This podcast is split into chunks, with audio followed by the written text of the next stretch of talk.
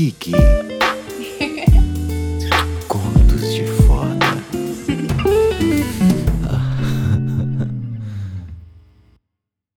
Mauro olha pro cara parado na porta, estremece e simplesmente fica sem reação. Beto fala meio que em tom de suspense. Entra logo e fecha a porta, Digão. Ele era o funcionário de Beto. E soou como se os dois fossem bem íntimos e já tivessem vivenciado umas aventuras juntos. Digão entra, tranca a porta e fala: Já começou o dia bem, né, chefe?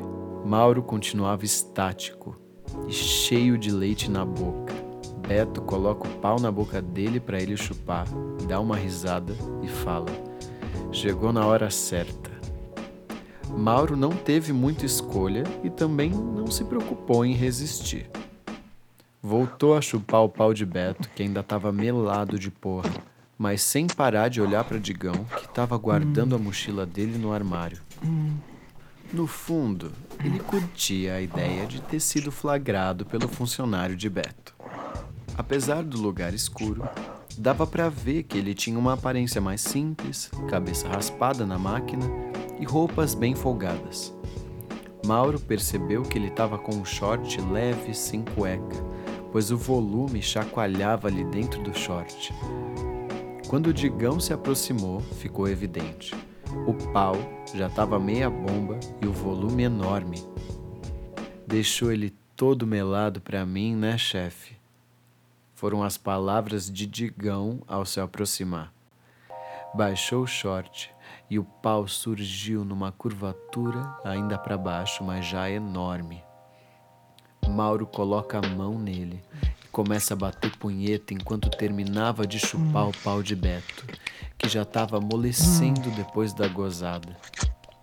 Alguns segundos depois, o pau de Digão estava em 100% duro como uma pedra. Mauro ficou sem acreditar. Devia ter uns 23 centímetros aquela tora. Ele ficou contemplando a obra de arte enquanto batia uma punheta para ele, pensando se aquele era o porquê do apelido dele ser Digão.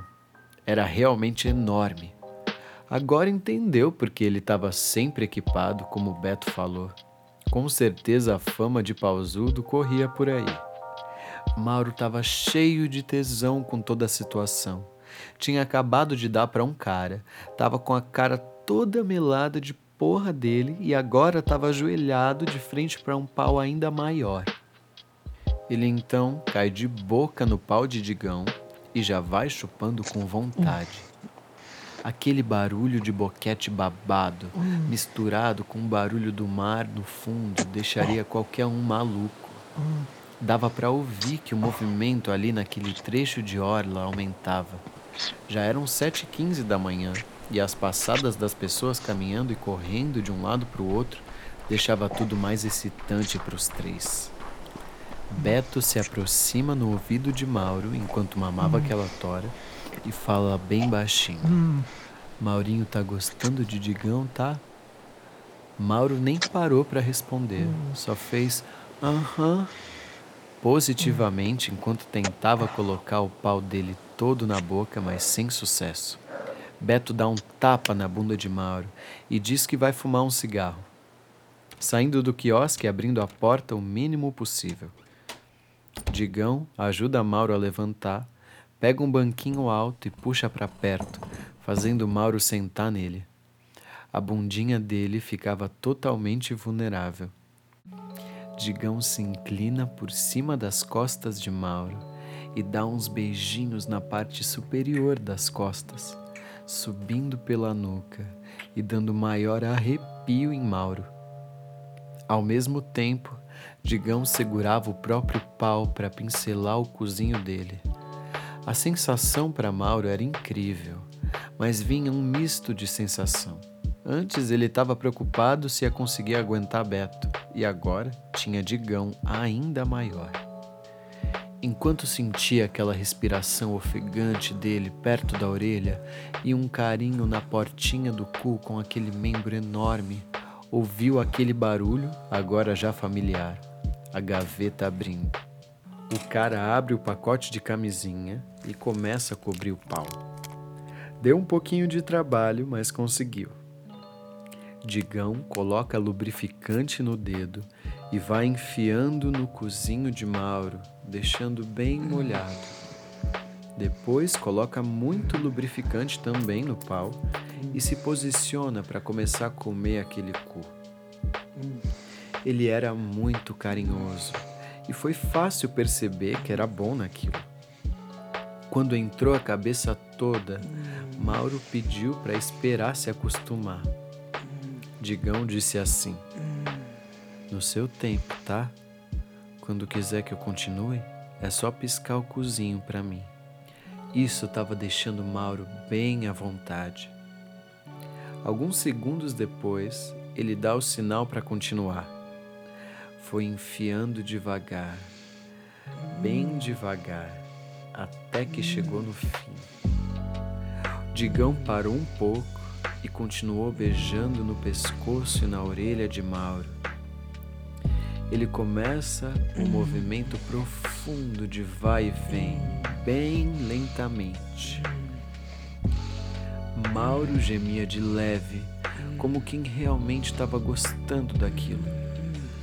De repente, ele dá uma estocada que arrancou um grito de Mauro. Um segundo depois, a porta abre e Beto entra falando: Silêncio, Maurinho, geme baixo, porra. Digão, tem que terminar logo aí, parceiro. Tá na hora de abrir o quiosque.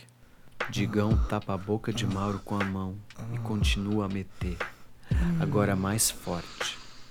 Os gemidos eram intensos, mas tudo abafado pela mão do comedor, que não desacelerou. Foi metendo cada vez mais forte.